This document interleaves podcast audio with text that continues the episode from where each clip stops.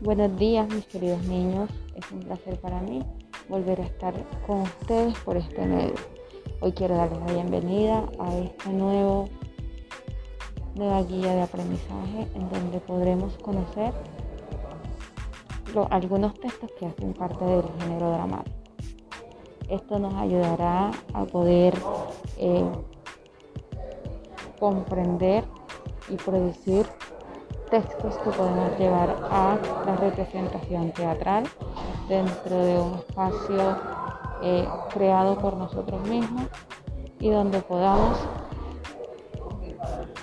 eh, personificar algunos personajes imaginarios que podemos tener a través que podemos crear a través de nuestra imaginación.